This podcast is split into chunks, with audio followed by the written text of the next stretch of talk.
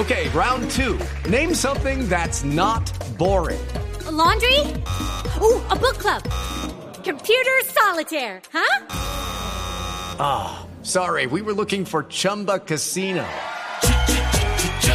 That's right. ChumbaCasino.com has over 100 casino style games. Join today and play for free for your chance to redeem some serious prizes. ChumbaCasino.com. No purchase necessary. Full prohibited by law. 18 plus terms and conditions apply. See website for details. Eso es lo que, pues, es lo que está diciendo la Secretaría de Salud de Bogotá, precisamente incentivar a las mamás a que den leche materna porque eso, pues, es mucho más saludable para los bebés. ¿Y por qué le estoy preguntando por eso?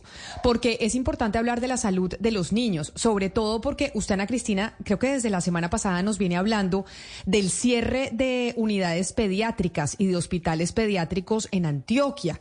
Y parece que esto, pues, está volviendo como, pues, ya un patrón. Y es cómo se están cerrando los servicios de pediatría en Colombia. Háganos, recuérdeme usted, la, el, el último que se cerró en Antioquia fue cuál? Pues solamente este mes, Camina, le cuento que el 4 de agosto se cerró el Hospital Infantil Consejo de Medellín y más recientemente, la semana pasada, cerró temporalmente el servicio de urgencias pediátricas de la clínica Alma Mater de Antioquia, que en Medellín conocemos como la clínica León 13.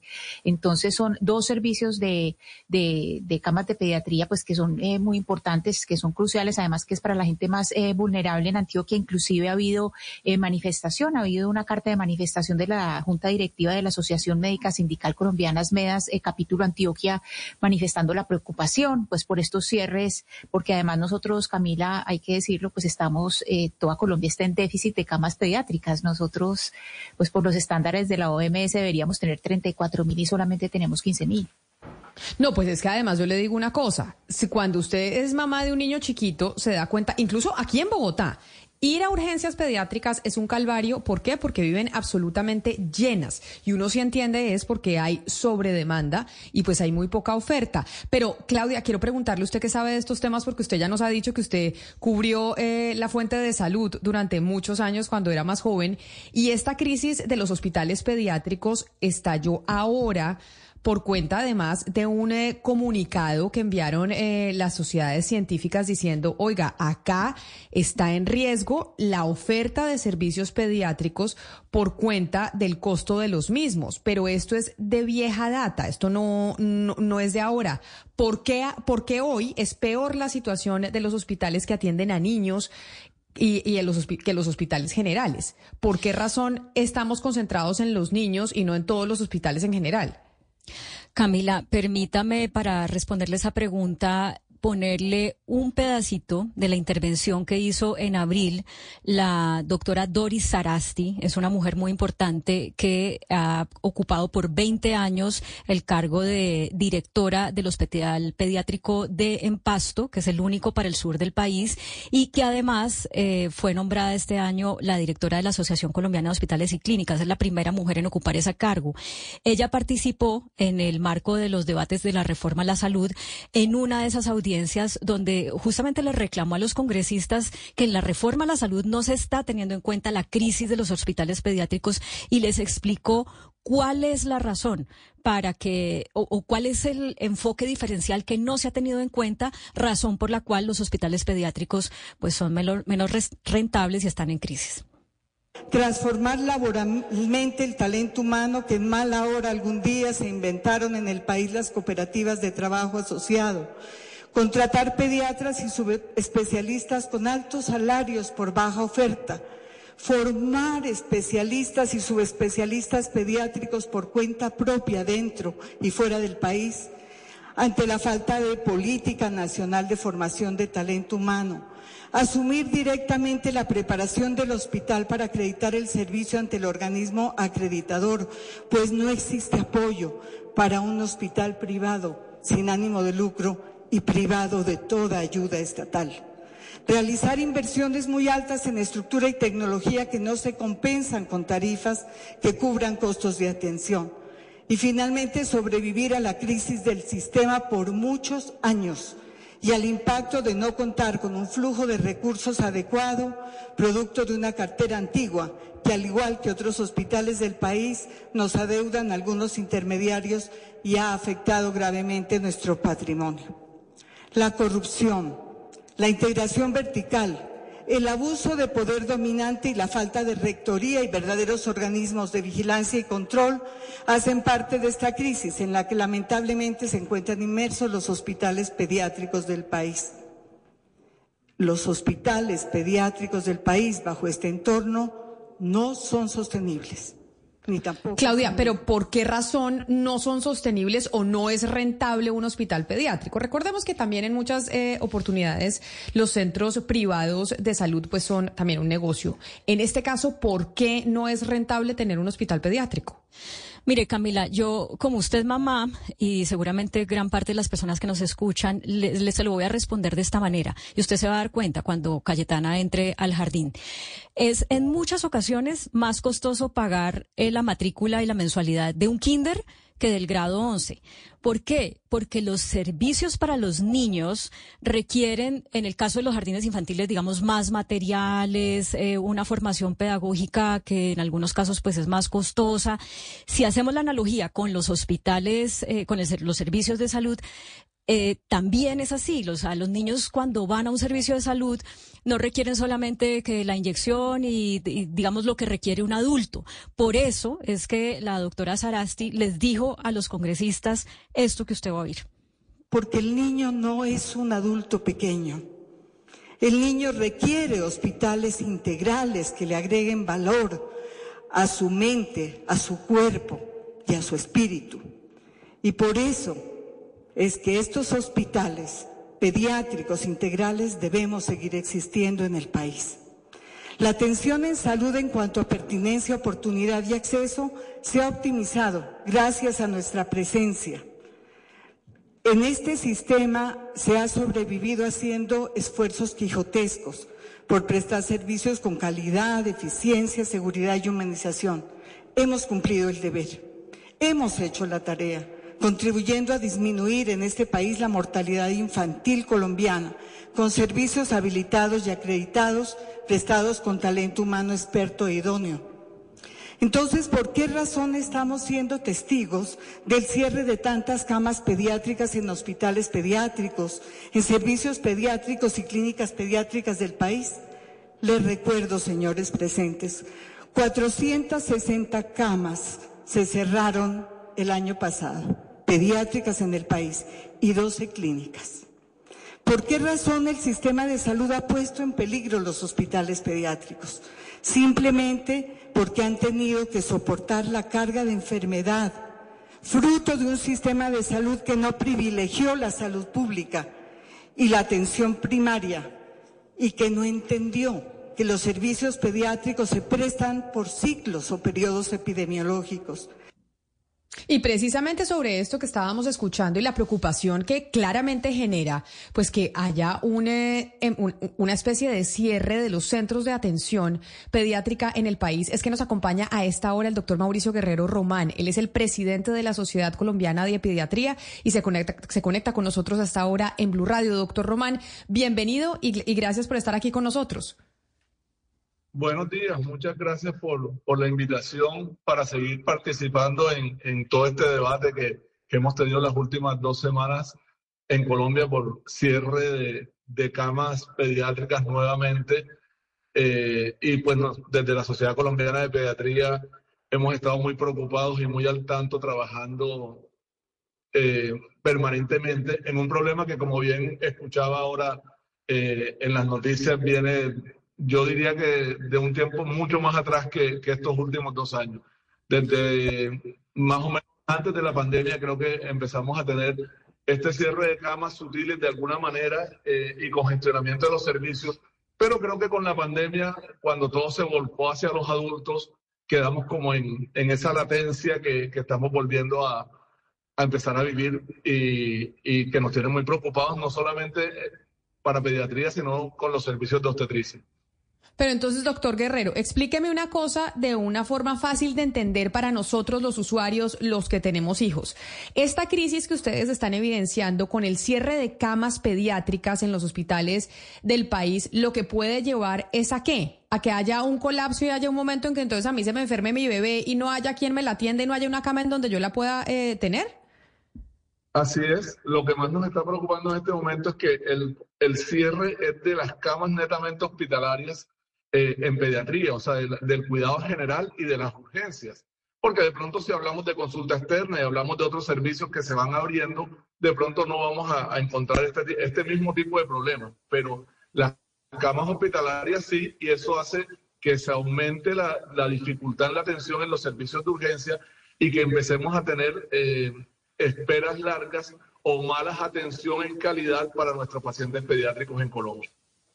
Doctor Guerrero, como decíamos al principio de este segmento del programa, pues en Antioquia recientemente, solamente en 15 días, se han cerrado dos servicios de, urgencias pediátricas, de, camas pediátricas. Y Asmedas eh, publicó un comunicado muy fuerte y le digo literalmente lo que dice Asmedas capítulo Antioquia. Estas decisiones obedecen a una concepción mercantilista y además equivocada de los servicios de salud. ¿Usted qué opina sobre, sobre ese comunicado que mandó Asmedas? ¿Qué es de cierto para usted en ese comunicado? Claro, lo, que hemos estado eh, viviendo en los últimos años y, la respuesta casi que, cuando hablamos de este tema es que los niños o la atención pediátrica no generan rentabilidad económica a las instituciones como tal. Eh, y creo que ese concepto es con el cual perversamente hemos venido eh, excusando a todas estas clínicas sin ningún tipo de control cerrando de acuerdo a, lo que cada clínica privada decide o no. Entonces, cuando hablamos de, de, mercantilismo es eso, estamos quedándonos con servicios que en los hospitales prefieren quedar servicios que tengan buena rentabilidad eh, en adultos en, en, alto costo y pediatría, que es un servicio que de pronto tiene menos rentabilidad, bajo esa excusa estamos cerrando los servicios. Como les decía yo en, en una reunión que tuvimos con el ministerio, eh, tenemos que hablar más un poco de rentabilidad social y de lo que nosotros tenemos que, que, que mm, ofrecer en garantías nosotros. ¿Se me fue la señal? Sí, es que se le está yendo la señal. Usted sabe que acá sufrimos con el tema del Internet en Colombia, es eh, con lo que sufrimos todos los días y se le fue un momentito la señal, pero a ver si logramos seguir escuchándolo porque nos parece importante pues este tema de lo que nos están alertando ustedes desde la Sociedad Colombiana de Pediatría y es pues la escasez de camas y cómo se van reduciendo por cuenta de que no es rentable prestar servicios para bebés, para niños. Judy was boring. Hello. Then Judy discovered chumbacasino.com. It's my little escape. Now Judy's the life of the party. Oh, baby, Mama's bringing home the bacon. Whoa. Take it easy, Judy. The Chumba life is for everybody. So go to ChumbaCasino.com and play over 100 casino style games. Join today and play for free for your chance to redeem some serious prizes. chumba ChumbaCasino.com. No purchase necessary. Void where prohibited by law. 18 plus terms and conditions apply. See website for details. Doctor Guerrero. Así es, tal cual. Entonces nosotros... ¿Me escuchan? Sí, pero vamos a ver si en producción nos ayudan eh, un momento a ver si mejoramos la comunicación con el doctor Guerrero, porque además tenemos eh, una comunicación que tiene un delay importante. Pero oiga, Claudia, o sea, usted dice, esto viene desde tiempo atrás. Esto obviamente se viene agravando eh, después de la pandemia. Pero ¿cuál es la razón para que hoy, en este momento, pues estemos como en este punto de inflexión? Qué miedo que lo que nos están contando es que resulta que, le, que puede pasar por cuenta del cierre de los servicios, es que usted tiene a su chiquito enfermo y, se demora un montón en la sala de espera mientras se lo atienden porque no hay camas para que lo puedan atender. Así es, Camila, y por eso era tan contundente la declaración que hacía la doctora Sarasti ante los congresistas. Ella decía, si no le ponemos eh, solución a esto, Colombia va a pasar a engrosar la lista de esos países donde los, la, violación a los derechos humanos de los menores de edad, eh, vamos a estar en los peores lugares de esa lista. Así de dramático es el panorama. ¿Qué pasa? Se juntan dos cosas. Viene de atrás que los hospitales pediátricos vienen diciendo, no podemos funcionar con las tarifas que el sistema de salud nos Gospels. Son tarifas muy bajas para lo que cuesta la atención de los niños y las niñas. Necesitamos que suban las tarifas. Oídos sordos, eso no ha sido posible. Esto se junta con la crisis en general de los hospitales, que en este momento, como lo hemos informado acá, un poco por la incertidumbre de lo que va a pasar con la reforma a la salud, eh, con todo esto de si el gobierno, el Estado le directamente a los hospitales para agilizar el flujo de los recursos, eh, un poco ya eliminando uno de los roles de la CPS. Todo eso hace que los hospitales que existen hoy en día digan, miércoles, tenemos el panorama complejo, porque no nos, no nos llegan los dineros. No sabemos si las EPS van a seguir siendo nuestras socias en esto o no. Tenemos que empezar a recortar y a anticiparnos a lo que puede pasar.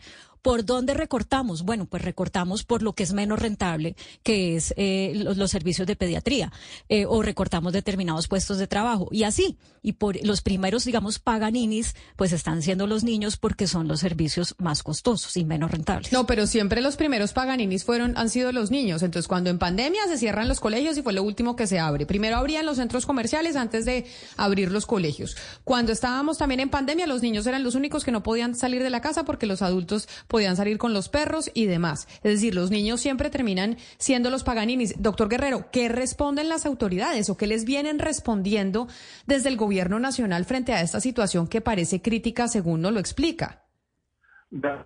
Eh, de acuerdo, además con todo lo que acaban de comentar. Siempre los niños se ven perjudicados en todas estas decisiones eh, políticas desde la pandemia, sin duda, hacia acá. No, lo, lo, que estamos haciendo inicialmente, pues desde el año pasado yo inicié la presidencia de la sociedad, eh, trabajamos todo el año, inclusive con el ministerio, pero al final del año pues nos quedamos, eh, creo que al final el, el asunto de reforma a, la salud y otras cosas dio como algún tipo de prioridad. Ahora estamos tomando nuevamente porque es que ya se están cerrando servicios en los últimos dos meses, hemos tenido alrededor de seis en Cali, Medellín, en Cartagena hay uno temporal.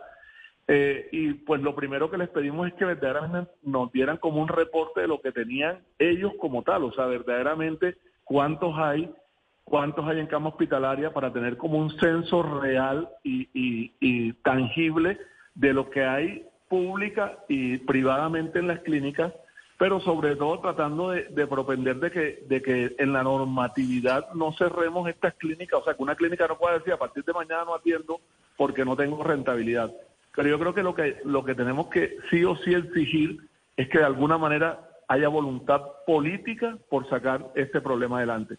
Si no tenemos voluntad política, nos gastaremos en comunicados de sociedades científicas, sociedad colombiana, los medios que ustedes nos ayudan mucho y siempre están prestos a todos estos servicios y a todo esto que nos está pasando, pero si no hay voluntad política, no manejamos, como decía la doctora, la corrupción, la atención, porque al final pues si, si, si las ganancias son pocas, pero además de eso les deben miles y miles y millones de pesos, que es lo que nos dicen muchas de estas IPS cuando cierran de alguna manera, pues buscan mayor rentabilidad, pues sin duda que no vamos a lograr hacer nada. O sea, yo creo que si no, tiene, no tenemos voluntad política desde el ministerio y además no buscamos las medidas reales de control de corrupción, no solo en las EPS, sino también en las IPS, vamos a tener al final cada día más cierres y más complicaciones para una buena atención en la en, en la pediatría, porque la pediatría que va desde la desde 0 hasta 18 meses, porque atendemos primera infancia, primera infancia. y adolescencia inclusive. Y ahora además Doctor. obstetricia.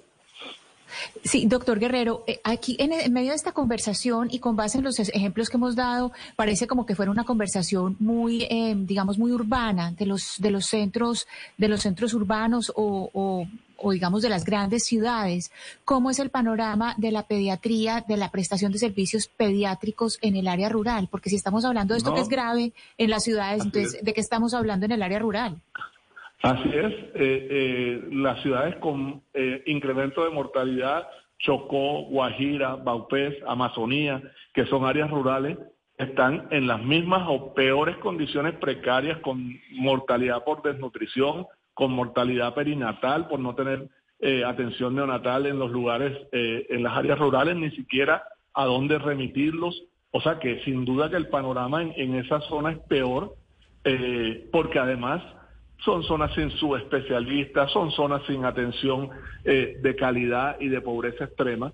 Entonces, verdaderamente que para nosotros la preocupación es grande porque si en las ciudades estamos así, sin duda que en las áreas rurales vamos a estar cada día peor. Si no hacemos de, en este momento, sin duda, un análisis claro, puntual, que fue lo que, lo que le dijimos al, ministerio eh, en una reunión que tuvimos la semana pasada, nosotros necesitamos tener claro verdaderamente cuántas camas hay, porque nosotros sentimos que por lo menos en los últimos dos años hemos tenido, pues de por sí, no tenemos el número de camas que deberíamos tener, como decían, decían ustedes al comienzo, pero además hemos ido bajando camas.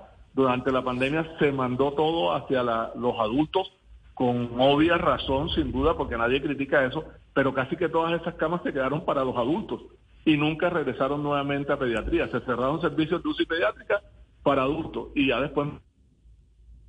Entonces, es, pero creo que sin duda, si no tenemos una voluntad política con verdadera, eh, digamos que con verdadera eh, normatividad y verdaderas ganas de trabajar por, por la pediatría y la infancia, Pero, doctor no Guerrero, va a ser fácil y vamos a seguir trabajando eh, mal y teniendo este déficit de camas permanente. Pero, doctor Guerrero, esta delicada situación que usted nos comenta, a mí me, me parece que tiene algo similar en lo que hablábamos la semana pasada con el exministro de Salud, Augusto Galán, y le cuento, él auditó los balances financieros de las principales EPS y pues está muy preocupado. Y yo, ¿por qué le digo que hay una similitud? Un poco lo, lo, que, lo que veo que usted nos cuenta, y Claudia ahorita nos comentaba, es que el Estado está totalmente subestimando los precios de hoy en día, lo que cuesta el servicio de salud, sea en pediatría, sea en lo que se paga por cada, por cada paciente, sean los costos de los insumos, y tanto las EPS como las IPS, si el Estado, pienso yo, oyéndolos a ustedes, no actualiza y sincera, pues dos o tres años de alta inflación, de alta evaluación, pues los privados se revientan. No sé si usted está de acuerdo en eso, qué noticia tiene de eso y por qué los precios siguen tan atrasados. Completamente de acuerdo. Inclusive yo que trabajo en un hospital infantil en Cartagena, que es el único para la costa, netamente pediátrico, con todos los servicios y las subespecialidades para, para toda esta región. Eh, hablaba el otro día con el director y nos decía, Mauricio, pero es que si al final todavía hay instituciones que tienen tarifa 2001 y estamos en el 2023.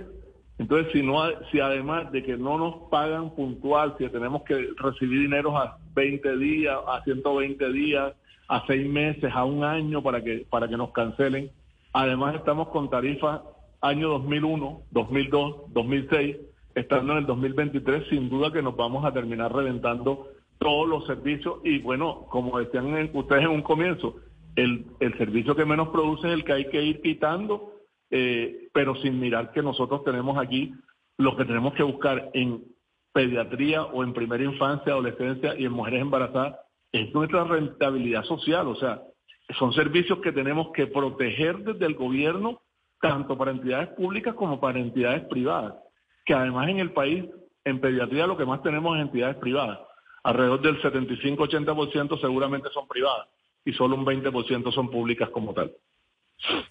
Pues muy preocupante lo que usted nos dice, doctor Mauricio Guerrero, presidente de la Sociedad Colombiana de Pediatría, porque precisamente uno de los indicadores de desarrollo de cualquier país y de objetivos del milenio de las Naciones Unidas es precisamente reducir la mortalidad infantil, reducir la mortalidad eh, de las madres, reducir la enfermedad en niños. Y pues si no tenemos camas para poderlos atender, porque usted dice esto no es solo un tema pediátrico, también es un tema ginecobstétrico, pues es muy delicado. Muchas gracias por estar con nosotros hoy hablando de este tema aquí en Mañanas Blue. Gracias a ustedes por, por la invitación y esperemos que, que todo esto nos sirva para que verdaderamente tengamos un cambio desde, la, desde el Ministerio de Salud y poder trabajar por la infancia y la adolescencia en Colombia. It is Ryan here, and I have a question for you. What do you do when you win? Like, are you a fist pumper? A woohooer, a hand clapper, a high fiver. I kind of like the high five, but if you want to hone in on those winning moves, check out Chumba Casino. At chumbacasino.com, choose from hundreds of social casino style games for your chance to redeem serious cash prizes. There are new game releases weekly, plus free daily bonuses. So don't wait. Start having the most fun ever at chumbacasino.com. No purchase necessary. Group. Void were prohibited by law. See terms and conditions. 18 plus.